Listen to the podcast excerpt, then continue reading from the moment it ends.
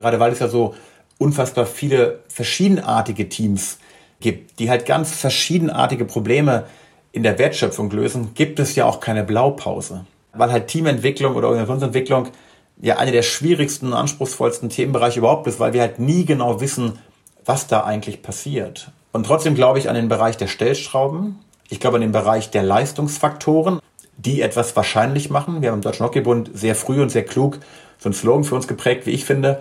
Ja, Erfolg ist nicht planbar, aber Leistung ist planbar. Unsere Aufgabe in der Teamentwicklung ist es, Erfolg wahrscheinlich zu machen.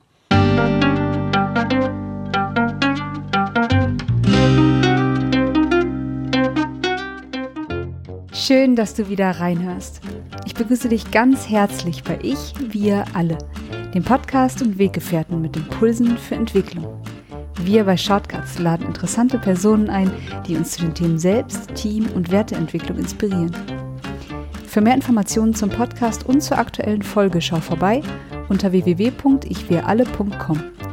In den Shownotes deines Podcast-Players findest du außerdem zusätzliche Infos zum Gast, den Inhalten dieser Folge und zu Shortcuts. Ich bin Martin Permontier und präsentiere dir heute ein Gespräch mit Stefan Kermas. Stefan ist Organisationsberater und Teamentwickler. Schon mit 13 Jahren arbeitete er als Hockeytrainer und sein Weg führte ihn bis zum Bundestrainer der Nationalmannschaft. Er überträgt sein Erfahrungswissen aus dem Leistungssport auf die Berufswelt. In unserem Gespräch zeigt er anschaulich, wie wir vom Mannschaftssport lernen können. Neben dem individuellen Leistungswillen spielen das Zusammenspiel im Team und die Ausrichtung auf ein gemeinsames Ziel eine wichtige Rolle.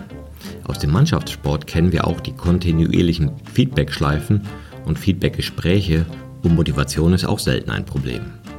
Ein spannender Austausch, der mir auch noch einmal einen frischen Blick auf Agilität und die Perspektiven von ich, wir alle offenbart hat. Bevor das Gespräch beginnt, noch ein kurzer Hinweis zu unseren Angeboten. Auf ichwiralle.com slash Angebote findest du unsere aktuellen Workshops und Ausbildungen zu den Themen Selbst, Team und Werteentwicklung. Und jetzt wünsche ich dir ganz viel Inspiration und Freude beim Hören. Audio ab.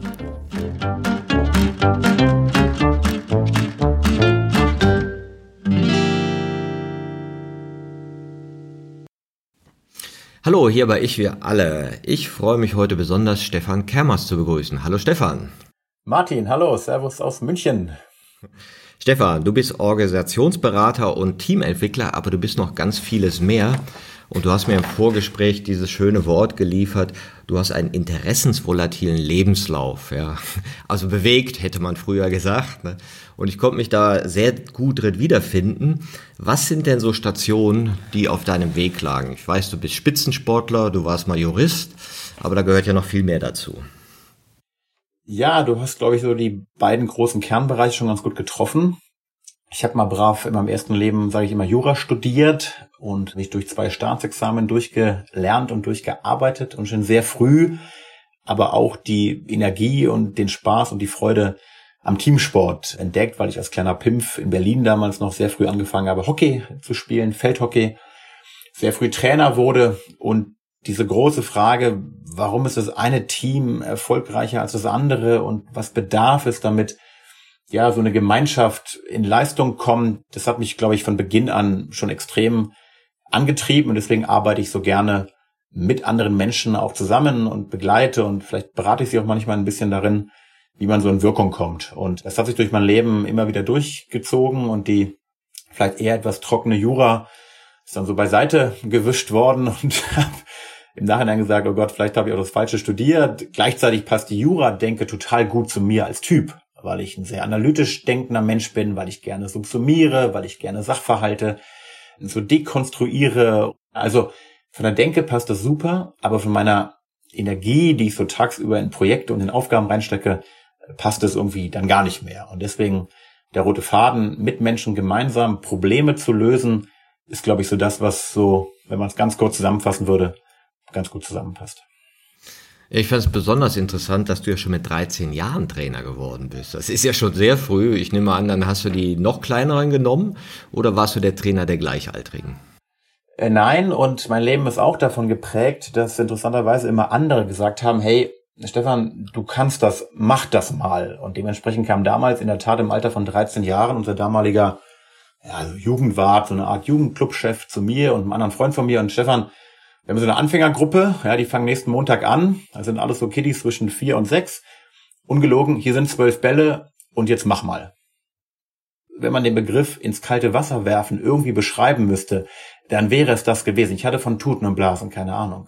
Und äh, wahrscheinlich hat man auch so viele, also nicht wahrscheinlich, ganz sicher habe ich so viele Fehler damals gemacht. Aber das Schöne war eigentlich, weil ich komme ja auch schon den ganzen Bogen ja noch dazu, mir hat halt jemand Verantwortung übertragen, weil er etwas in mir gesehen hat. Und er hat, glaube ich, eher mein Talent gesehen, dass ich mich da rein entwickle, als gesagt hat, ey Stefan, du bist mit 13 schon ein bombeguter Jugendtrainer. Denn das war ich de facto nicht. Und so, und trotzdem fand ich das toll und ich habe einfach super früh Begeisterung dafür empfunden, ja, diesen kleinen Menschen damals irgendwie die ersten Schritte mit dem Hockeyschläger zu ebnen. Ich hatte Spaß an Elterngesprächen, ich hatte Spaß daran, Eltern, Kinder, Team auf Reisen zusammenzubringen und ich glaube, da sind so die ersten Schritte meiner damaligen Interessen ganz gut von anderen Leuten oder von einer anderen Person damals entdeckt worden.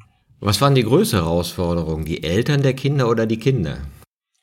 Hm, sowohl als auch. Aber ich habe immer schon, oder ich hatte mal Phasen, da war ich ein richtig guter Menschenfänger. Und ich glaube damals, wenn man das Ganze so sehr, ja damals noch sehr hemdsärmlich und wirklich authentisch und mit großer Mühe, und damals gab es noch kein Internet, da gab es noch Telefonketten, die man von oben nach unten so durchtelefonieren musste, weil es noch keine E-Mail gab.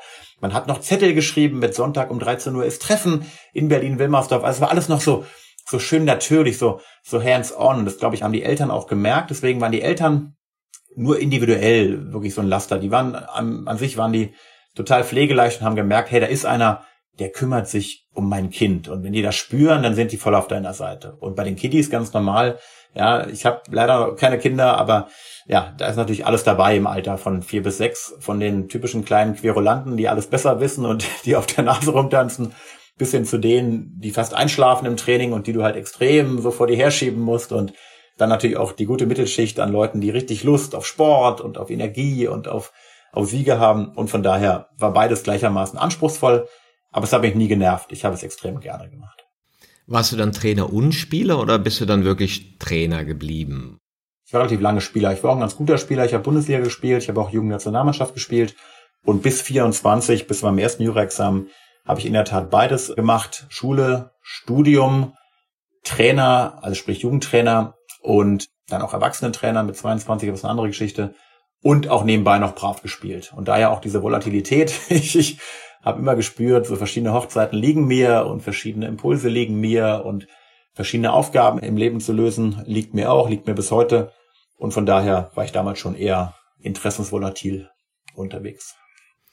Und diese Karriere als Trainer hatte ich ja weit getragen. Du bist ja dann äh, Co äh, Nationaltrainer geworden und dann auch Nationaltrainer, ja?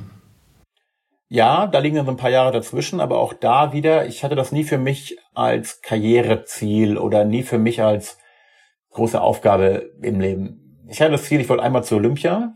Das war mein Ziel als kleiner Hockeyspieler. Da war aber schon ziemlich früh klar, das schaffe ich nicht, weil ich einfach nicht gut genug dafür war. Völlig in Ordnung. Und dann rief mich eines morgens, ich weiß noch wie heute, Ende 2006, der dann neu ins Amt kommende Bundestrainer an. Und wieder kam jemand anderes zu mir und fragte mich, Herr Stefan, hast du Lust, einer meiner beiden Assistenztrainer, Co-Trainer zu werden? Und ich war völlig geschockt, weil äh, wie ich, ich kann das doch gar nicht, wer bin ich, dass ich das kann? Ich bin doch nur ein kleiner Pimpf und war total erfreut und wieder hat jemand anderes etwas in mir gesehen und eigentlich nur nach kurzem Nachdenken habe ich ja gesagt, habe mein zweites Examen drauf absolviert und geschrieben und dann quasi nebenberuflich diesen Job des Co-Trainers übernommen und das war im Nachhinein waren das so sechs, sieben Jahre. Da war ich in meiner größten Kraft. Da habe ich tolle Geschichten erlebt, da habe ich die Welt gesehen, da hatten wir tolle Erfolge auch und natürlich auch wichtige Niederlagen. Aber das war im Nachhinein eine unfassbar emotionale und tolle Zeit, wo ich extrem viel gelernt habe über mich, über Teams und auch über, ja, über andere, über Organisationen. Und die große Frage, wann ist so ein Laden eigentlich erfolgreich und woran hakt es auch mal immer wieder? Das finde ich auch spannend, wenn ich so Menschen frage, was waren denn so wichtige Begegnungen in deiner beruflichen Karriere, so bei Seminaren oder Workshops, dann ist es oft dieses Moment, was du auch beschreibst, da kam ein Mentor, der ein Potenzial in mir gesehen hat, der etwas gesehen hat, was vielleicht noch nicht da war, aber angelegt war sozusagen. Der hat die bessere Version von mir selbst gesehen und mich dazu ermutigt, die zu leben. Und so scheint das ja auch bei dir gewesen zu sein. Ja, ich hatte zwei ganz klare Mentoren in meinem Leben. Der eine war es auch ganz gerne, der andere wollte es nie so richtig sein, glaube ich, aber ich habe ihn immer trotzdem brav um Rat gefragt und bin ihm ein bisschen auf den Keks gegangen.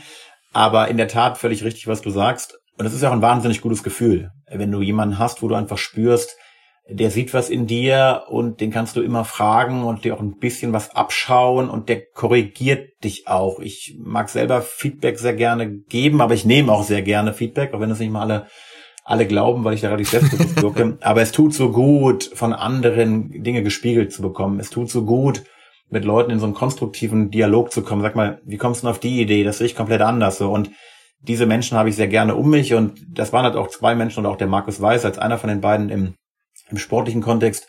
Ja, der hat mich von Beginn an ernst genommen. Der hat was in mir gesehen. Wir haben uns wahnsinnig gut ergänzt. Wir sind komplett unterschiedliche Menschen.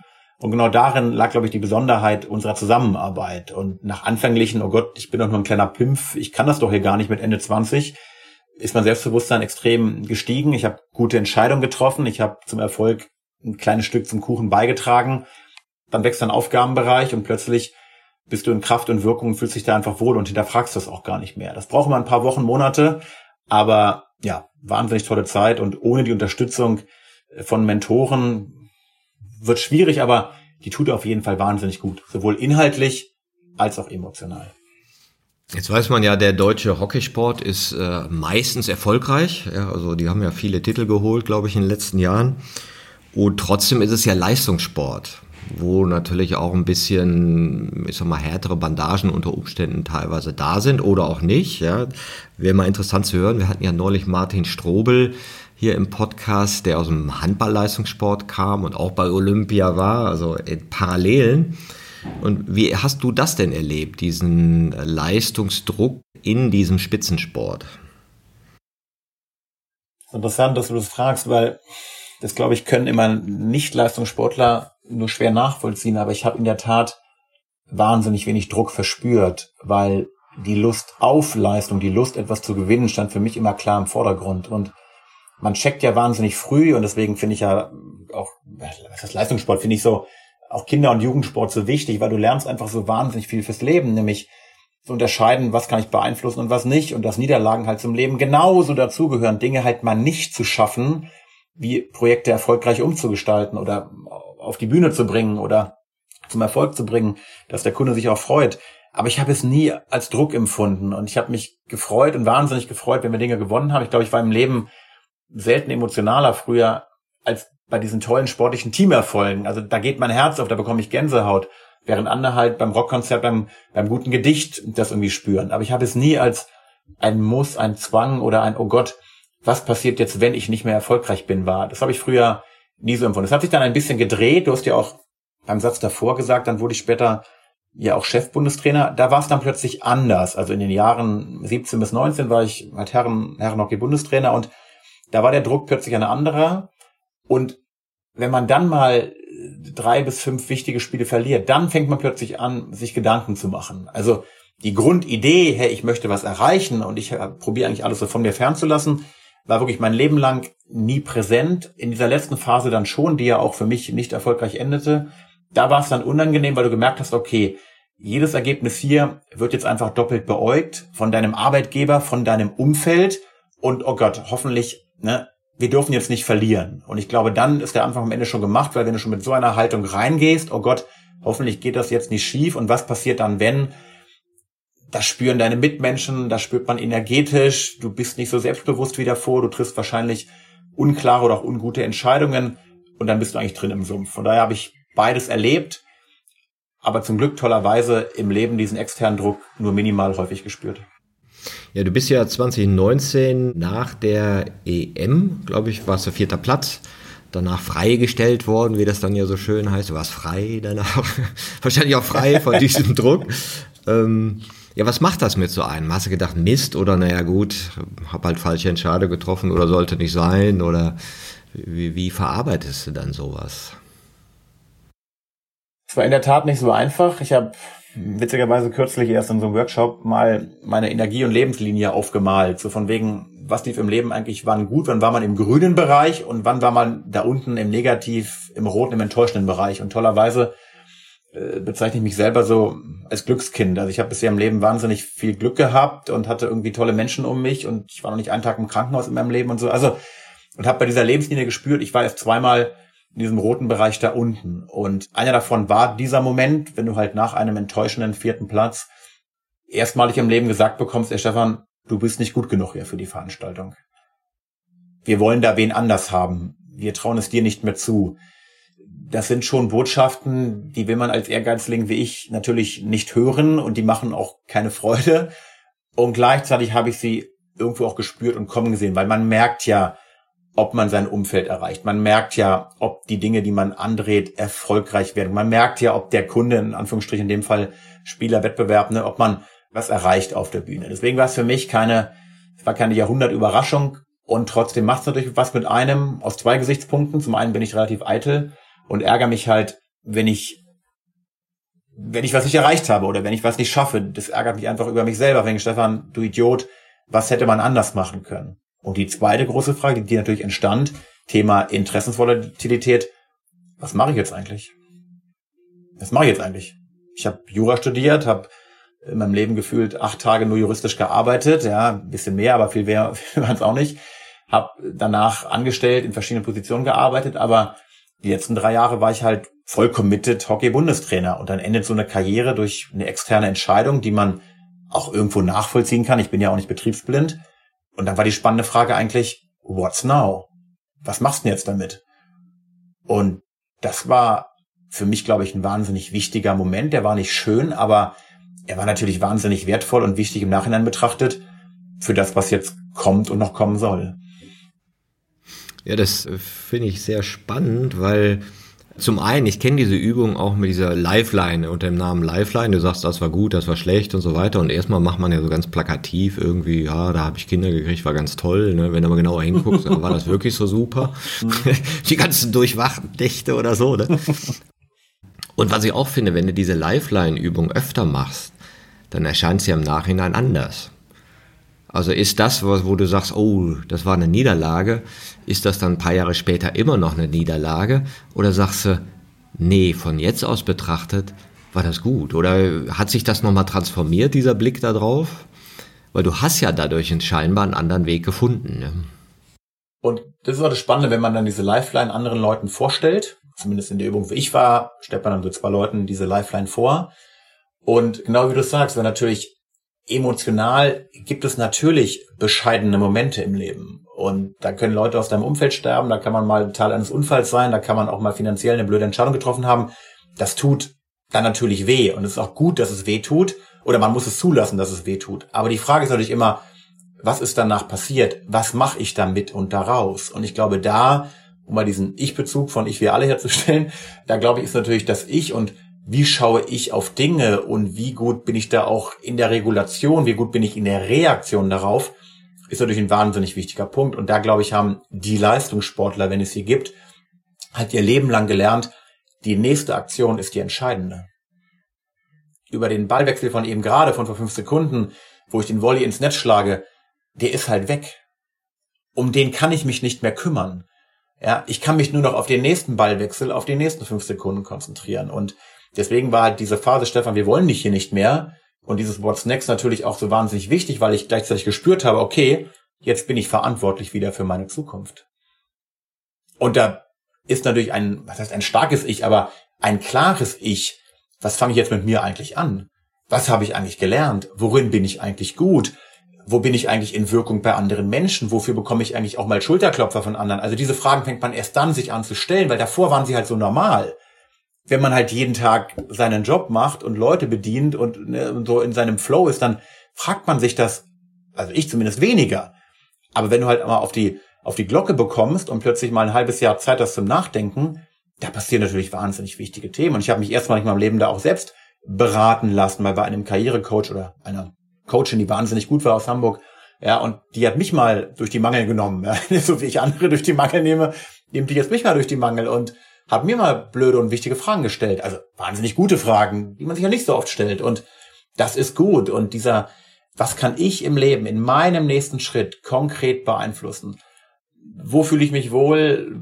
was war in den letzten 20 Jahren, wann war ich in meiner Kraft, wann war ich in Wirkung, wann haben Leute gesagt, ey Stefan, das war gut, ey Martin, da bist du großartig drin. Ne? Und diese Fragen stellen wir uns halt wenig, wenn es läuft und die müssen wir uns aber stellen, wenn es auch mal nicht läuft. Und das war im Nachhinein, genau wie du sagst, emotional natürlich eine ganz bescheidene Botschaft. Und die zwei Tage danach, die waren auch nicht cool.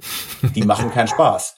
Aber sie waren natürlich im Nachhinein betrachtet, klingt jetzt sehr rational, aber sie waren natürlich eine Warnung und auch eine, ja, und auch ein, auch ein Energizer, um mal wieder auf neue Themen zu kommen. Und ich will nicht sagen, ich bin dafür dankbar. Ich hätte gern die Mannschaft da jetzt zu Tokio Olympia geführt. Also ich, ne, ich sag nicht, das war das Beste, was mir passieren konnte, überhaupt nicht.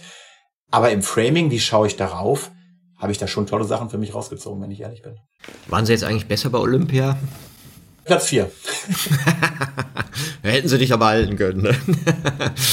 Kein weiterer Kommentar dazu. Ich habe da noch viele Freunde im Verband. Ich schätze die Menschen sehr und es ist ja auch nie immer alle. Es sind ja immer auch einzelne Leute, die einem da dann ein bisschen Kummer besorgen. Von daher, nein, Platz vier geholt und ja, im Nachhinein ja. Du sagst was sehr Schönes, ja, so wie komme ich in Kontakt und jemand sagte mal zu mir dieses Wort Genius, also er hört sich jetzt ein bisschen hochtrabend an, da wo du genial bist oder du sagst, wo du in Resonanz bist, wo du in Wirkung bist, wo du merkst, ja gut, es gibt so Düddelkram, da bin ich auch langweilig für andere Menschen, ja, oder bestimmte Dinge, da nerv ich sie vielleicht sogar, ne? und andere sagen, ach, das ist aber nett, ja, jetzt inspiriert er mich, jetzt ist gut, jetzt ist toll, das finde ich schön, diese Botschaft. Und da wäre noch mal eine Frage zu deinem interessensvolatilen Lebenslauf. Du hast das ja auch schon mal gemacht in deinem Leben mit dem Bruch des Juristseins. Das stelle ich mir auch gar nicht so also ganz einfach vor. Wobei ich habe sie auch gemacht. Ich bin ja studierter Architekt und habe hab auch gefühlte, gehört, ja? gefühlte acht Tage als Architekt gearbeitet. und dann auch gemerkt, aus verschiedensten Gründen, nee, das ist in der Form nicht meins. Ja, weil da, da kriegst du ja Druck vom Bauherrn, kriegst Druck von Handwerkern und bist da immer in so einem Sandwich und nee, das, ich habe die alle leiden sehen, war nicht meins. Obwohl es natürlich da auch Ausnahmen gibt und und und, ja, und auch Leute da total Erfüllung finden und es ja auch ein wunderbarer Beruf sein kann. Aber du hattest das ja schon mal gemacht und so ein Jurastudium ist ja nicht auch mal eben so, was man so am Wochenende gemacht hat, dann zu sagen, ich gehe in eine andere Richtung, war das, weil Jura noch nicht dein Ding war? War dein Vater Jurist oder, oder war das eine falsche Entscheidung? Oder welche Kraft hast du da anzapfen können, diese Entscheidung treffen zu können? Ich glaube, eine falsche Entscheidung war es definitiv nicht, weil man ja aus dieser Phase wahnsinnig viel lernt und ich war sehr diszipliniert und ich habe mich da durch die Nächte und Bibliotheken durchgelernt und die Jura selber, ich sage immer, in der Tagesschau sind ja von 15 Botschaften, ist halt 14 Mal irgendein Jura-Kontext dabei. Also die Jura selber finde ich total spannend. Aber ich bin halt in meinem Werteprofil so ein Gerechtigkeitsfanatiker. Das merke ich immer wieder. Also ich möchte am Ende eine, eine faire, eine klare, eine ergebnisorientierte Lösung haben, die irgendwie allen Beteiligten so gerecht wird. Ich bin relativ harmoniebedürftig. So, und vielleicht habe ich damals auch zu viel durch diese Rechtsanwaltsbrille geschaut, aber ich kann Leuten nichts verkaufen, wozu ich nicht stehe. Und Schriftsätze zu schreiben, wo ich eigentlich weiß, das wird eh nichts. Und ich muss jetzt hier fünf extra Ideen finden. Und die Top-Juristen sind da wahnsinnig gut drin. Und ich schätze sie auch sehr, aber es passte einfach nicht zu meinem Werteprofil. Und glaube, ich hätte, ich hätte Richter werden können, aber dafür waren die Noten halt zu schwach. Also Richter wäre etwas gewesen, wo ich sage, ja, das passt total gut zu mir. Ich höre mir links an, ich höre mir rechts an und dann treffe ich eine Entscheidung, wie die womöglich beste Lösung aussehen kann. Das ist genau Stefan. Ne? Ich höre mir einen Sachverhalt an, ich probiere ihn zu zerlegen, zu dekonstruieren, ja, ich probiere abzuwägen, was macht Sinn und danach gibt es eine Entscheidung und das Projekt läuft. Das bin genau ich. Das merke ich in meinen Beratungsprojekten, das merke ich in meinen Coachings, das merke ich mit der Art, wie ich so auf Sachverhalte und auf Probleme raufschaue. Und der Bruch, der tat gar nicht so schwer, weil ich bin jemand, ich merke wahnsinnig gut und schnell, was kann ich und was kann ich nicht. Und ich merke wahnsinnig gut, was macht mir Freude und was nicht. Und ich bin der Letzte, der sich durchstampft und durcheiert durch irgendwelche Themen, die ich nicht mag. Change it, love it or leave it. So. Auch das ist, glaube ich, wieder relativ sportlich. Keine Zeit mit Dingen verbringen, wo du einfach merkst, ey, das ist ja einfach wasted time. Das wird nichts mehr mit uns, sondern change it, kann ich es irgendwie ändern? Nein, konnte ich damals nicht mit der Jura. Ich konnte es nicht. Ich habe gemerkt, die Grunddenke finde ich super, aber die Tätigkeit in der Praxis ist nicht meins. Also leave it. Und interessanterweise, da bin ich vielleicht auch selber zu kritisch mit mir, höre ich immer wieder auch die Stimmen, ey Stefan, aber ne, du hast ja zwei Jura-Examen, kehr das mal nicht so unter den, unter den Scheffel, kehr das mal nicht so weg. Also da steckt ja auch eine Qualität dahinter. Und sei es nur in der Denke und sei es in der Leistungsbereitschaft und sei es in der Analytik von Sachverhalten. Und auch wenn ich jetzt nicht äh, hier Dr. Kermers äh, außen an der Tür habe und keine Juraberatung biete, glaube ich, war es wie immer im Leben für etwas gut. Im Nachhinein sage ich vielleicht, Wirtschaftspsychologie wäre so genau meins gewesen. Die Verbindung von Menschen, Organisationen, von Produkten, von Projekten, von Märkten, das finde ich total spannend. Da bin ich jetzt ja auch gelandet. Und wenn ich das mal früher gewusst hätte als kleiner Junge, hätte ich vielleicht eine andere Entscheidung getroffen. Aber wer weiß, wofür es gut war. Naja, und gleichzeitig, wir sprachen ja so ein bisschen im Vorfeld darüber, macht dich ja auch deinen Weg zu einem Typen, ja, und du bist wahrscheinlich ein Organisationsberater und Teamentwickler, den es halt nur einmal gibt mit der Bio. Ja, und dadurch hast du ja eine ganz besondere Farbe, weil du eben das juristische Denken, das Denken aus dem Sport zusammenbringst. Wie bist du denn dazu gekommen, also zu, das zu entdecken und zu merken, boah, das ist mein Paket und damit gehe ich jetzt nach draußen und so zeige ich mich? Weil ich schon während der Bundestrainertätigkeiten, auch schon so Mitte, ab Mitte 15, angefangen habe, mal so ganz kleine, leichte erste Keynote-Anfragen. Hey Stefan, kannst du mal vorbeikommen, kannst du mal berichten, wie wurdet ihr Olympiasieger? Kannst du mal berichten, wie das so ist bei so einem Team? Und ich habe halt das Interesse der Außenwelt gespürt, weil die Menschen schauen ja auf der einen Seite schon so ein bisschen neidisch auf den Sport rüber. Ja, diese Emotionen und diese Teamklarheit und die liegen sich in den Armen und wie erfolgreich die Bayern Fußballer sind. Also würde man so ein bisschen neidisch rübergeschaut und gleichzeitig aber auch so abgetan, naja, ist halt der Sport, ist halt anders, ist doch nicht so was für uns. Und ich glaube, da liegt halt was drin.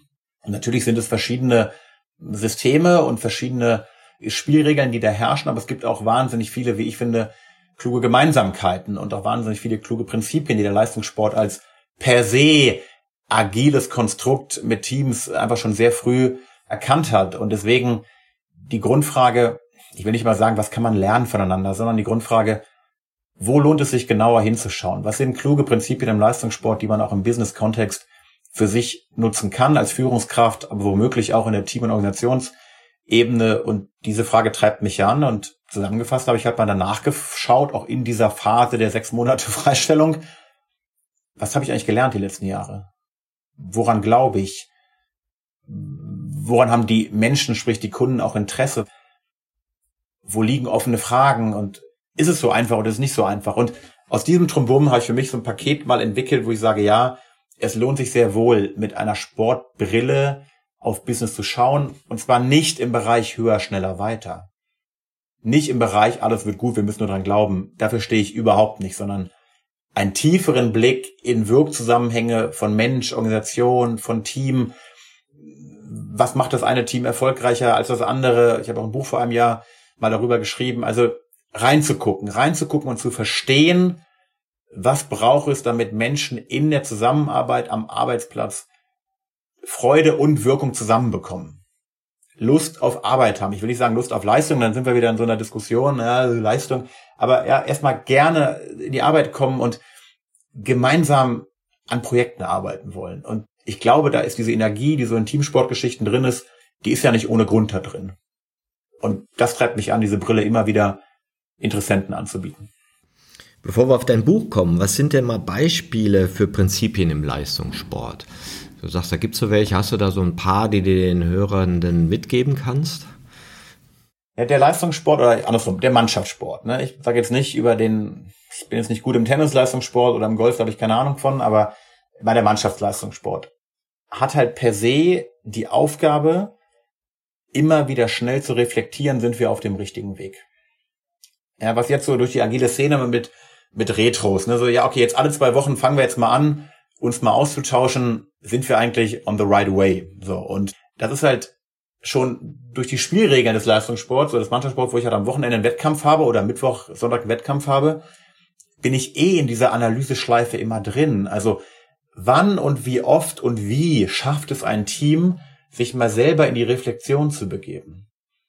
Passt das hier in der Zusammenarbeit? Haben wir die richtige Teamaufstellung? Haben wir die richtige Strategie, um erfolgreich Kundenprojekte abzuschließen? Und nicht erst quasi nach einem Dreivierteljahr, wenn irgendwas in den Sumpf gefallen ist, sich mal zu überlegen, naja, war das jetzt eigentlich klug oder war das jetzt eigentlich, war das eigentlich nicht so gut? Wo ich letzte Woche Originalzitat, naja, ich habe dann ja in zwei Wochen wieder mein Mitarbeiterjahresgespräch. Da, da kriege ich mal so Gänsehaut, weil ich so das Gefühl habe, krass, da sehen zwei Menschen offensichtlich einen Sinn darin, nur einmal im Jahr über Perspektive, Leistung, Feedback zu sprechen. Und ja, im Mannschaftssport ist zwischen Trainer und Spieler jede Woche Kontakt. Die, die, die brauchen kein Mitarbeiterjahresgespräch, weil es um, um schnellen Austausch geht, weil es um konkretes Feedback geht, weil es um, um Beschreibung von Erwartungen geht. In beide Richtungen, in Richtung Trainer, Coach, Führungskraft, aber auch in Richtung Spieler. Und da gibt's nicht die Formalien von, naja, wir haben mal im nächsten Jahr unser Mitarbeiter, ja, und da bin ich mal gespannt, was dabei rauskommt. Nein, also ne, so dieses schnell reagieren, dieses schnell erkennen, was brauchen wir hier als Team, als Organisation. Und nicht zu warten, bis ein formaler Managementprozess mir die Möglichkeit gibt, ich hau das jetzt mal da rein. Oder als drittes Prinzip, das Prinzip, denn wer löst hier eigentlich Probleme? Im Mannschaftssport löst der Spieler am Ball die Probleme. Der guckt nicht hoch und der fragt keinen und der guckt doch nicht die Mannschaft an, was soll ich jetzt machen, sondern der wird darauf trainiert, Probleme in der Spielsituation zu lösen. Löst der Mitarbeiter direkt Probleme am Kunden oder muss der erst noch was eskalieren über vier Stufen? Das dauert dann zwei Wochen, bis mal irgendjemand antwortet, der davon eine Ahnung hat. Also das Prinzip löst die Probleme dort, wo sie entstehen. Das klingt immer einfach, ich weiß, aber ich sehe ganz viele äh, Bereiche, wo auch dieses Prinzip überhaupt noch nicht bedacht wird, wo nämlich nur per Ansage gehandelt wird. Nein, das ist nicht dein Bereich. Du hast deine Aufgabe zu erledigen. Ja, aber ich habe vielleicht eine gute Idee. Nein, das ist nicht deine Aufgabe hier. Ist ja ein super Beispiel auch, wie man Agilität erklären kann. Was ja so gerne mal missverstanden wird. Ne? Ja. Du sprichst ja auch von der Teamarchitektur oder dein Buch heißt ja auch Teamarchitektur. Das muss ich natürlich als Architekt nachfragen. Ne? Welche Art von Häuser gibt's denn so? Der Titel ist natürlich wahnsinnig provokativ gewählt, weil ich ja daran glaube oder dafür stehe, dass natürlich Teams erstmal wahnsinnig komplexe soziale Systeme sind. Also ja, ein Team ist halt an sich nicht zu konstruieren, ist halt nicht per Architektenplan in den Schritten A, B, C sinnhaft aufzubauen. Und trotzdem brauche ich ja eine Idee, wie ich so etwas erschaffen kann. Also an dem, ne, an der Idee, wir bauen uns mal etwas, bitte nicht festhalten an ABC und dann kommt doch ABC raus, sondern was sind denn die Werkzeuge, die der Architekt, die der Bauleiter auch braucht, um das Gebilde möglichst, möglichst stark und fest und irgendwie regensicher auch aufzubauen. Und gerade weil, auf deine Frage bezogen, gerade weil es ja so unfassbar viele verschiedenartige Teams gibt, die halt ganz verschiedenartige Probleme in der Wertschöpfung lösen, gibt es ja auch keine Blaupause. Und wenn es sie gäbe, gäbe es nicht 528 Bücher dazu, sondern gäbe es ja bei Google eine Antwort. Aber die gibt es ja nicht, weil halt Teamentwicklung oder Organisationsentwicklung ja eine der schwierigsten, anspruchsvollsten Themenbereiche überhaupt ist, weil wir halt nie genau wissen, was da eigentlich passiert. Und trotzdem glaube ich an den Bereich der Stellschrauben. Ich glaube an den Bereich der Leistungsfaktoren. Also was sind Erfolgsfaktoren, die etwas wahrscheinlich machen? Wir haben im Deutschen Hockeybund sehr früh und sehr klug so einen Slogan für uns geprägt, wie ich finde. Ja, Erfolg ist nicht planbar, aber Leistung ist planbar. Unsere Aufgabe in der Teamentwicklung ist es, Erfolg wahrscheinlich zu machen. Das heißt, mit jeder Entscheidung, mit jeder strategischen Entscheidung wollen wir probieren, sicherzugehen, zahlt das auf etwas ein, nämlich auf unsere Leistung. Und wenn wir davon viele gute Entscheidungen treffen, ist der Erfolg ein Abfallprodukt. Aber der Erfolg bei Olympia 20, irgendwann 35 oder 34 Gold zu gewinnen, ist überhaupt kein Projekt, was ich irgendwie planen kann. Ich kann zum Projekt machen, und ich kann ganz viel Zeit und Invest da reinpacken. Aber ob das Ergebnis bei rauskommt, keine Ahnung. Ja, du zeigst ja auch das Spannungsfeld, in dem alle Teams stehen. Also du nennst es ich, du, wir, sagst du in deinen Vorträgen. Also, wir nennen es halt ich, wir alle. Das sind halt diese drei Ebenen. Dieses Selbstentwicklung, ja, die es ja auch braucht, also Kompetenzentwicklung, Leistungsbereitschaft, Leistungsvermögen auch. Weil sonst kannst du viel über Agilität oder sonst was reden. Wenn man es nicht drauf hat, hat man es nicht drauf. Ja, dann, dann nützt dir das nichts, ordentlich ein Daily gemacht zu haben, wenn dir hinten nichts rauskommt. Das heißt, diese Selbstentwicklung im Professionellen ist ja auch durchaus Teil davon eine Kompetenz, ein Kompetenzvermögen, ja, oder eine Leistungsbereitschaft, die eben bei dem Einzelnen zu suchen ist. Und dann gibt's natürlich die Architektur oder der, den Rahmen, das System, in dem man tätig ist. Und die spielen ja miteinander. Ne? Und dann wird ja halt immer der, der Mitarbeitende sagen, ja, der Rahmen ist blöde, ne? Und vielleicht der, der den Rahmen gesagt hat, nee, die Individuen sind nicht okay, ne? Und das ist ja auch so ein, so ein typischer Konflikt, der da gespielt wird. Was ist dein Blick auf diese Zusammenwirkung, wie du es nennst, ich, du, wir? Du hast gerade einen ganz entscheidenden Punkt, so, so ein bisschen fast, also sehr, sehr sympathisch höflich so abgetan, aber da Martin spielt ganz, ganz viel auf diesem Spielfeld. Leistungsbereitschaft, Leistungsvermögen, was kann jemand? Leistungsbereitschaft, will ich das eigentlich? Aber dann auch die Frage und die Möglichkeit, kann er das auch hier einbringen? Und da scheiden sich ganz oft die Geister. Ja, und ich weiß gar nicht immer, ob die, ob die Mitarbeiter das so klar fordern, aber das ist mit der Brille von außen betrachtet halt in meinen Augen der entscheidende Punkte, wie ich das Ich und das Alle auch zusammenbekomme. Den Mensch und die Organisation.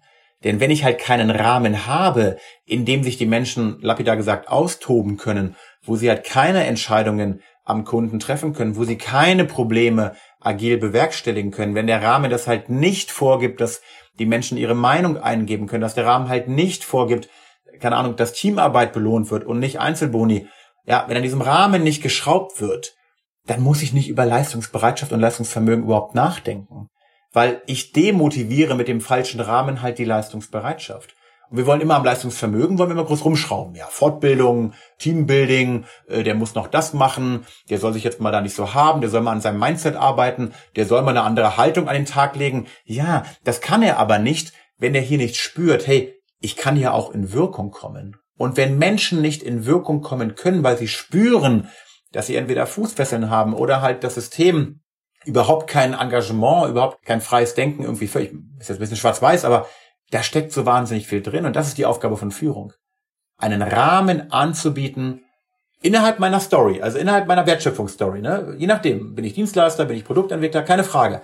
Aber sind die Menschen in der Lage, hier mit Wirkung und damit auch mit Lust und Laune aufzutreten? Da steckt so wahnsinnig viel drin. Ja, und das ist ja ein, ein, Thema, was sehr tief geht. Heute Morgen hat mir einer so ein kleines Bildchen geschickt von Gerald Hüther. Ich glaube, da stand drauf, so sinngemäß, die Schule bildet nicht den Intelligenzgrad von Menschen ab, sondern ihre Anpassungsfähigkeit. Also wer sich am besten anpassen kann, kriegt die besten Noten. So ein bisschen steile These, aber da ist ja auch was dran. Und wenn wir uns unsere Bildungsbiografie angucken, habe ich neulich interessant mit Silja Graube drüber geredet. Also wenn Leute erzählen, wie war denn dein Bildungsweg? dann ist er fast immer traumatisch. aber vielleicht bei anderen vielleicht nicht, aber immer diese Erlebnis, oh, Lehrer, die haben mich abgestraft und bei dem habe ich fünf gekriegt, der mochte mich nicht. Ne? Oder diese Abstrafungsgeschichten, die da passieren und die ja auch dieses Entfalten und dieses in Wirkung gehen in uns so ein bisschen nicht gefördert haben, so auszudrücken. Du hast im Vorgespräch dieses Beispiel gegeben, wenn du mit Kindern zuguckst, die wollen. Also die freie Lebenskraft, dieses Ich bin in dieser Welt, da will ich was machen. Ja, und was Schönes, ne? Und äh, was mir entspricht und meinen Stärken entspricht, wo ich gesehen werde, wo jemand sagt, ey, hast du gut gemacht. Ja, und das geht ja so ein bisschen weg, indem ich dann irgendwann in diese Anpassungsdruck reinkomme. Wie siehst du das im Zusammenhang mit Organisationen? Es gibt ja die ganz harte Meinung, wie der Hardliner, die sagen, wir trainieren oder gewöhnen den Mitarbeitenden die Motivation, die Entfaltung eigentlich ab. Und Rainer Sprenger sagt ja auch so schön, es darf überhaupt nicht um Motivierung gehen, es darf überhaupt nicht um dieses große Wort der Motivation übergehen. Wir sollten dann erstmal anfangen zu schauen, was demotiviert eigentlich die Leute hier.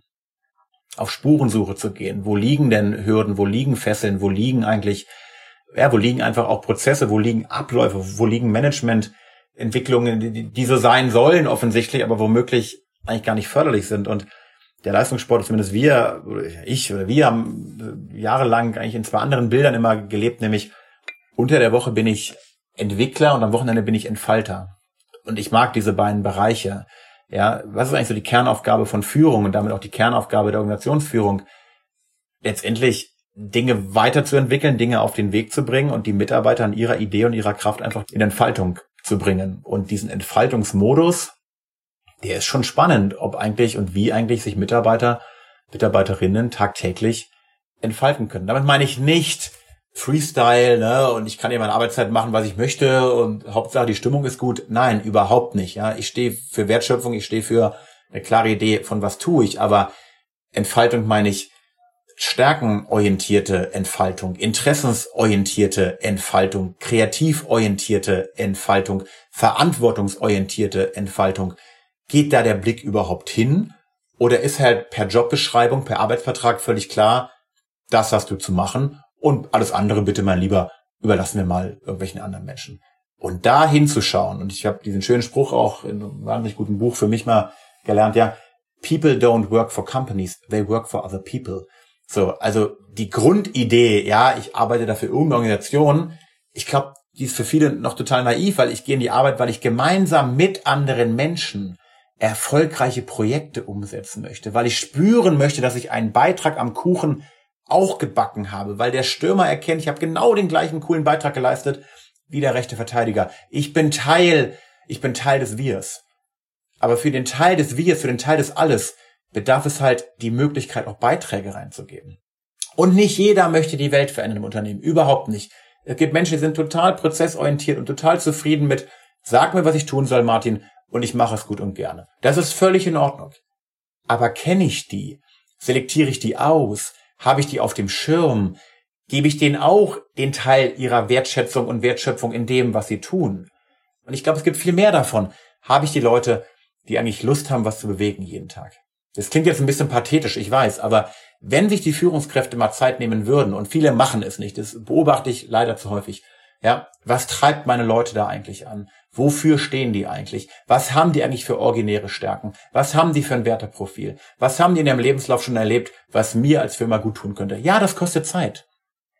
Es kostet Zeit.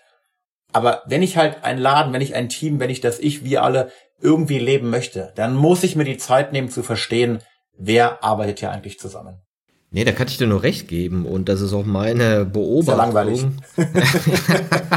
nee, das ist aber meine Beobachtung. Wenn du in, in Unternehmen gehst, wo es, wo es sagen wir, ganz komische Führung gibt, schräger Laden, dann sagen die, ja, ist alles schlimm hier, aber mein Team ist okay.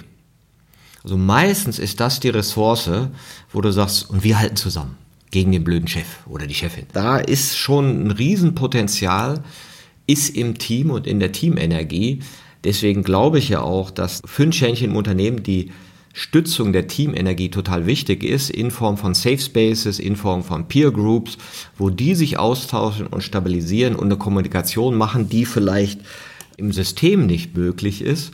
Und mir hat mein Freund Jens Hollmann mal eine tolle Übung gesagt. Du sollst mal formulieren, was sind ritualisierte Demotivationstatorte? und allein das Wort ist schon so klasse, Tatorte, wo wir demotiviert werden und allen fällt was dazu ein. Und diese Gespräche führst du natürlich nicht mit deinem Vorgesetzten, deinen Führungspersönlichkeiten, sondern das machst du im Team. Deswegen ist ja die, die Teamenergie ein wahnsinnig gutes Regulativ auch für eine Organisation. Friedmann Malek, der große Management-Vordenker, spricht von systemischer Müllabfuhr in einem seiner Bücher. Ja, also was am System gehört wirklich mal bitte in die Beobachtung, in die Kontrolle und bestenfalls in die Müllabfuhr. Ja, ich bin ja raus aus dem Bereich, also ich, ich bashe ungerne Führungskräfte, das ist ja auch so ein Trend gerade in der Managementberatung, ne? immer der böse Chef, immer die böse Führungskraft und die sind immer an allem schuld. Auch da habe ich mir eine andere Brille zugelegt die letzten, die letzten Jahre, denn auch die handeln relativ häufig in systemischen Zwängen und sind gar nicht per se immer die blöden Jungs und Mädels, die was Böses wollen. Also die haben ganz oft leider systemisch bedingt einen Grund, sich so zu verhalten. Aber das passt ja wunderbar rein, nämlich auch zur Müllabfuhr. Warum verhalten die sich eigentlich so? Ne? Also was im System zwingt sie dazu, von oben zu drücken? Was zwingt sie dazu, Leute klein zu halten? Was zwingt sie dazu, am Ende doch die Entscheidung selber zu treffen? Dafür gibt es einen Grund. Und doch diesen Grund sich mal anzuschauen, mit der Lupe hinzuschauen warum verhalten sich auch Führungskräfte so, wie sie es tun? Nicht, weil die per se schlechte Menschen sind. Ist, glaube ich nicht dran. Ich glaube, das ist das System, was mit ihnen macht. Und deswegen ist ja dieser schöne Zweiklang für mich auch so wichtig. Ja, als Trainer bedingt durch meine Vergangenheit, ich arbeite wahnsinnig gerne mit Menschen, nicht an den Menschen. Ich kratze nicht an den rum. Ich will nicht in deren Kopf rein. Ja, ich will die nicht verändern. Das ist nicht meine Aufgabe. Ich arbeite gerne mit Menschen. Aber es hilft halt nichts, wenn das System das auch nicht unterstützt. Ja, und ich glaube, dass, das heißt, der gute, der erfolgreiche CEO oder die erfolgreiche Führungskraft hat schon auch erkennt, hey, wie ist denn hier mein Laden aufgebaut und kann der Mensch hier eigentlich Mensch sein? Kann der Mensch sich hier so einbringen, Thema Entfaltung, dass er auch was Gutes dafür tut? Oder hindere ich ihn eigentlich daran, durch meine Zwänge, durch meine Aufgaben, durch mein Verhalten, dass er hier was Gutes beiträgt? Beide Perspektiven, glaube ich, sind wahnsinnig wichtig, immer wieder zusammenzubringen. Da kann ich dir wieder nur recht geben. nee, aber du hast natürlich recht. Das ist dieses Spiel, was wir spielen, wo wir ja auch unsere Rollen eingenommen haben. Es gibt ja dieses schöne Wort Bias.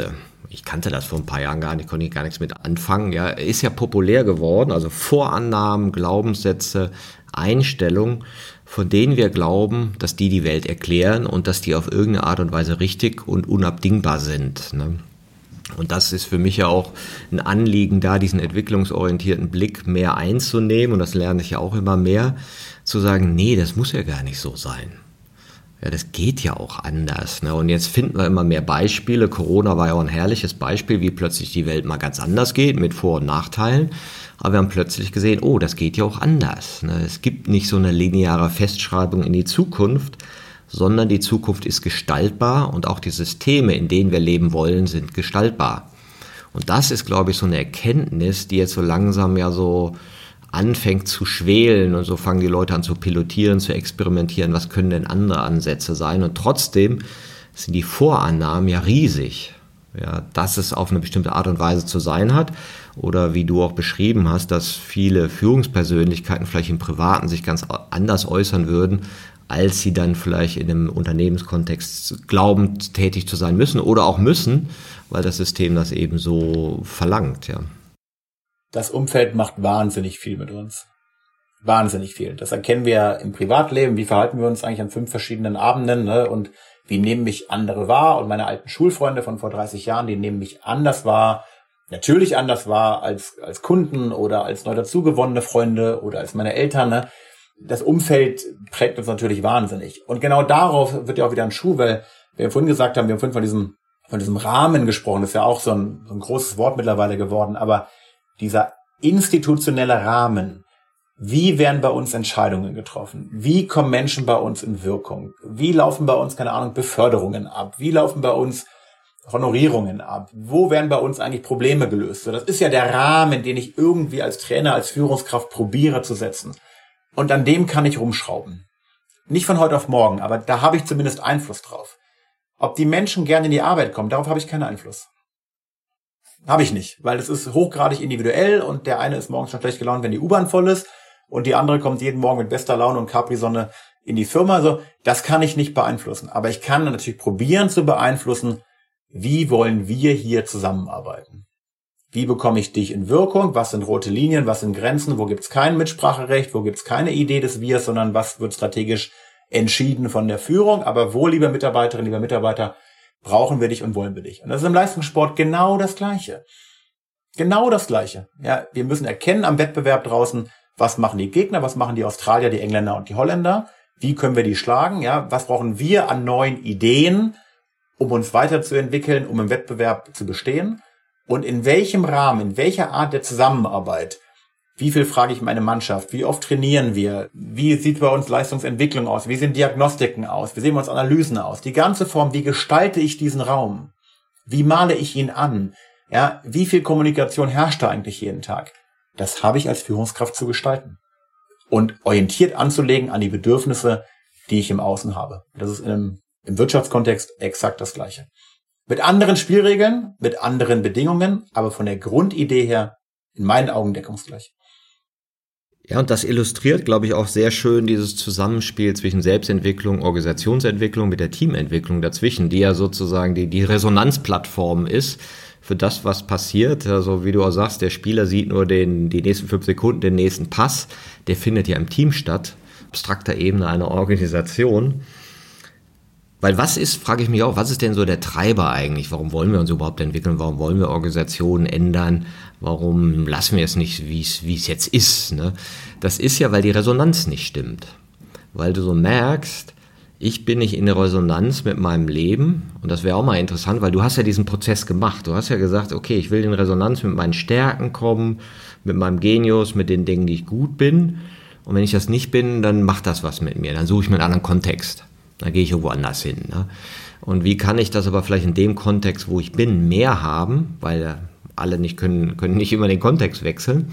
Und wie kann ich so eine Organisation kreieren, die damit auch in Resonanz geht. Und das ist ja dieser Prozess von Innenleben. Ja, wer bin ich? Was sind meine Stärken? Wie fühle ich mich? Was ist meine Lebendigkeit?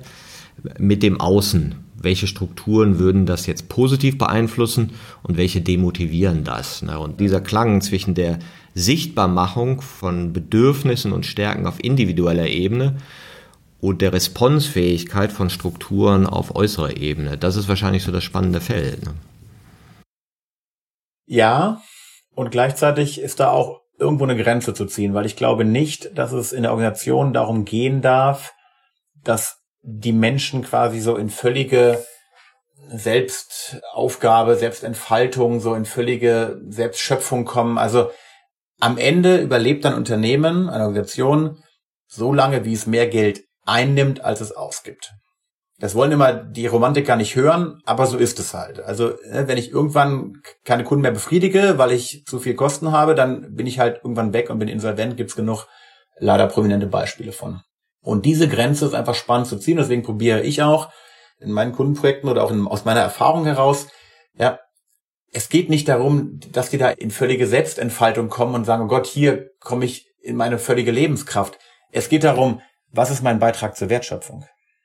Und wie die als private Menschen sich und ihr Leben noch gestalten wollen, ja, und was denen per se total wichtig ist und wie sie Herzerfüllung und so, da will ich eigentlich gar nicht ran als Führungskraft, weil ich finde, es geht mich nichts an. Aber im Kontext Team, im Kontext, warum kommst du hier zu uns in die Firma oder bleibst digital in deinem, in deinem Zoom-Raum äh, jeden Tag? Ja, wie wollen wir gemeinsam Probleme des Kunden lösen? Da möchte ich ran an die individuelle Ebene. Da möchte ich verstehen, was sind seine und ihre Treiber. Da sollten wir probieren, die Teams in Interaktion zu bekommen, um ein Verständnis dafür zu schaffen, warum die Ursula anders tickt als der Martin und andere Ziele hat als der Kevin. Und das wäre schon mal ein Anfang, diese drei Personen mal in Resonanz, in Austausch zu bringen, um mal auf der Verständnisebene vorzukriechen. Ach, der Martin, der ist ja, ach so, das, das meint er gar nicht so. Aber Leistung und Tradition sind für den ganz, ganz wichtige Werte. Aha, jetzt verstehe ich das mal, warum der so ticken könnte. So. Aber angelegt an den Wertschöpfungsgedanken, warum ihr drei gemeinsam ein geiles Team sein wollt, angelegt an den Organisationsgrund, warum es existiert, das Unternehmen, weil wir den und den Zweck erfüllen. Und dann wird in meinen Augen daraus eine Geschichte. Aber die Frage, wie viel Mensch kommt in die Organisation, ist ja gerade auch heiß umstritten in einigen sozialen Medien. Ne? Der Mensch als Ganzes oder eigentlich nur in Anführungsstrichen der Mensch mit seiner Idee, einen guten Job machen zu wollen. Das kann im Unternehmen auch unterschiedlich gelebt werden, aber ich warne so ein bisschen davor, nicht zu romantisch an das Thema heranzugehen, weil am Ende geht's halt darum, ja, klappt die Wertschöpfung oder klappt sie nicht.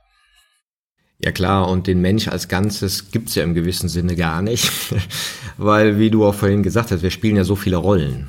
Ja, als Vater bin ich wer anders, als Sohn anders, als als Unternehmer und Agenturchef oder Berater. Das sind ja sehr unterschiedliche Rollen, die unterschiedliche Stärken von mir zeigen können und die auch unterschiedliche Aufgaben haben.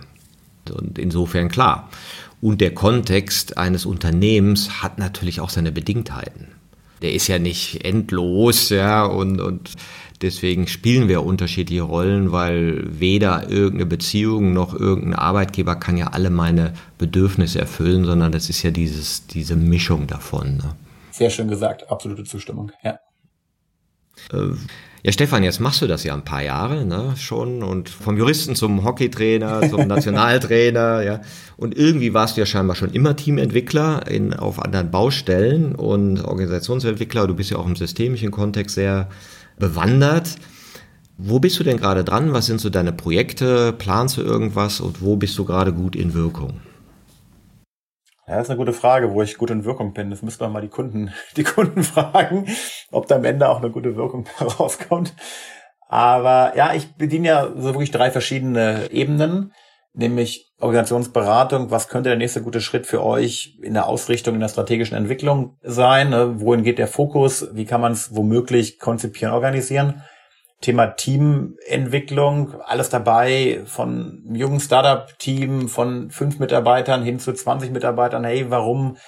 Wir wachsen gerade so schnell, der typische Wachstumsschmerz, die Kommunikationsstrukturen stimmen nicht mehr. Wir zoffen uns mehr als früher. Die Erwartungshaltung ist wie immer nicht klar. Ich dachte, der macht das. Also eigentlich relativ klassische Themen, aber ich probiere immer relativ eng an die Leute ranzukommen. Damit meine ich nicht, dass ich denen auf dem Schoß sitze und die voll laber, sondern ja, ich will verstehen, was die antreibt. Da ist halt meine Trainerdenke total drin und ich glaube, die, die mich so erlebt haben, die merken auch, ich habe da Begeisterung für die und ich lasse mich da nicht irgendwie so abwischi-waschi mit einer E-Mail und jetzt kommen sie mal vorbei, machen mal einen Workshop. Nein, also ich habe sogar auch jetzt Anfragen abgelehnt, wo ich gesagt habe, Freunde, das bringt uns doch nichts. Ja, ihr könnt mir jetzt dafür 3,50 Euro zahlen, aber danach ist halt nichts anders. Und die wichtige Frage für euch, was soll danach anders sein? Woran spürt ihr, dass dieser Begleitungsberatungsprozess euch irgendetwas gebracht hat? Ich mag diese Sportfloskel auch wieder. Ich probiere immer wieder, du merkst diesen, diesen Bogen auch zu spannen, warum ich so denke, so, ja, was macht's mit der Anzeigentafel? Als Trainer musst du dich immer die Frage stellen, zahlt es auf die Anzeigentafel ein Ja oder Nein? Und ich glaube, dass der gute, der erfolgreiche Organisationsbegleiter und Teamentwickler ja diese Anzeigentafel immer im Kopf hat. So, wofür soll es am Ende wirklich gut sein? Woran erkennt man, dass dieser Prozess hier auf den richtigen Weg gebracht ist? Und ich habe auch ein paar Jungs, äh, in dem Fall echt nur Jungs im Einzel, im Einzelcoaching, was ich auch großartig finde, weil ich mich da so wiederfinde. So junge Führungskräfte im Alter zwischen 25 und Anfang 30, die vor den ganz normalen Fragen, Entscheidungen stehen, wie man sie früher halt auch hatte. Oh Gott, wie hart gehe ich hier in den Diskurs? Oh Gott, wie klar muss ich die Ansagen treffen? Wie bringe ich die beiden Streithähne und warum streiten die überhaupt zusammen? Wie kann ich mich besser organisieren bei den 500 Themen, die jeden Tag auf meinem Tisch liegen? Das mache ich sehr gerne, weil ich mich in diesen Situationen selber ja auch häufig auch wiedergefunden habe. Und das war so ein kleiner Rundumschlag über Themen, ja, die mich begeistern, aber auch die ich tagsüber begleite und immer wieder, ohne jetzt hier deinen Podcast nochmal zu erwähnen, aber immer wieder in diesem Bereich ich, wir alle, ne? was ist dein persönlicher Beitrag zu der Geschichte? Was machst du mit deinem Team? Und welche Auswirkungen können wir womöglich auf die Organisation, auf das alle auch irgendwie antizipieren und wie gucken wir darauf? Super. Stefan, hast du eine persönliche Anzeigetafel?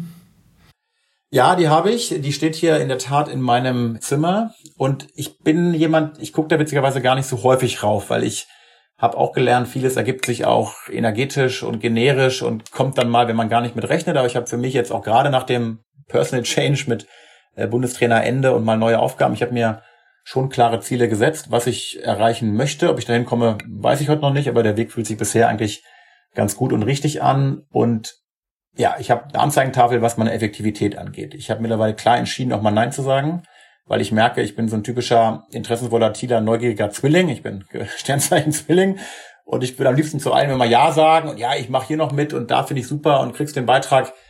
Nein, das funktioniert nicht als Solo-Selbstständiger, sondern du musst ganz klar gucken, wann bleib ich energetisch, wann kann ich Wirkung erzeugen, was kann ich auch guten Gewissen zusagen, was ich liefern kann, walk the talk und nicht so ein Hans Dampf werden, ja, ja, mache ich dir, schicke ich dir und acht Wochen später ist nichts passiert, kann ich überhaupt nicht mit umgehen, bei mir selber nicht, bei anderen auch nicht und deswegen die eigene, eigene Anzeigentafel. Ja, ich will auch nicht zu verkopft drüber kommen, überhaupt nicht, aber wir brauchen am Ende schon eine Abwägung, wofür ist es gut, worauf zahlt es ein und so müssen die Tage strukturiert werden. Im Unternehmen wie auch bei einem selber. Wunderbar, also das finde ich sehr spannend. Die Hörenden können natürlich dich kontaktieren, ja, du bist ja auch in den Show Notes zu finden. Du hast das Buch Teamarchitektur. Ich fand es total spannend, was mir nochmal klar geworden ist, auch verrückt, manchmal denkt man, wer hätte so alles wissen können, diese wirklich, diese Parallele von Agilität zu Mannschaftssport, ja, dass das ja wirklich passt wie Faust aufs Auge. Ich werde dieses Beispiel öfter in meinen nächsten Workshops und Seminaren nutzen, weil es ja so plausibel ist, diese permanente Iterieren und auch diese Feedback-Offenheit. Man ist ja nackig dann ja auch. Ne? Du siehst, oh, der rechts außen war nicht gut. Ne? Und was ja oft in den Firmen gar nicht so ist. Also diese totale Transparenz, ja, die man ja auch aushalten muss. Ne? Und äh, das ist, was ich jetzt also ganz besonders mitgenommen habe, was man eben als Fähigkeit im, im Leistungssport lernt, weil man wahrscheinlich auch diesen Leistungsbereitschaft hat und nicht so viel Angst davor hat, sozusagen, dass man mal gesagt kriegt, der Schuss ging daneben, ja, hat jeder gesehen. Ne? Also danke für die großen Inspirationen und freut mich, dass du heute Gast hier warst. Danke, Stefan. Vielen Dank, lieber Martin, und für die guten und schönen und bunten Fragen. Und ja, ich hoffe, es war für uns alle was dabei. Danke dir.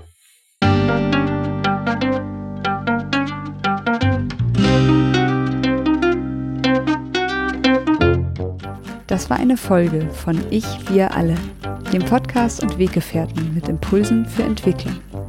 Wir bei Shortcuts begleiten und unterstützen Unternehmen bei der Entwicklung von zukunftsfähiger Führung, Kommunikation, Unternehmenskultur und Design.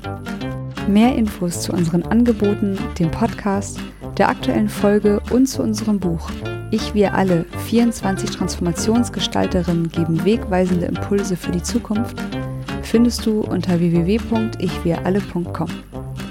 Wir freuen uns über dein Feedback zur Folge und deine Bewertung des Podcasts bei iTunes. Bitte stell uns gerne Fragen zum Podcast und noch Vorschläge für Themen und Interviewpartnerinnen, die dich interessieren würden. Und zu guter Letzt schau gerne bei uns in Berlin-Kreuzberg vorbei. Wir lieben Besuch.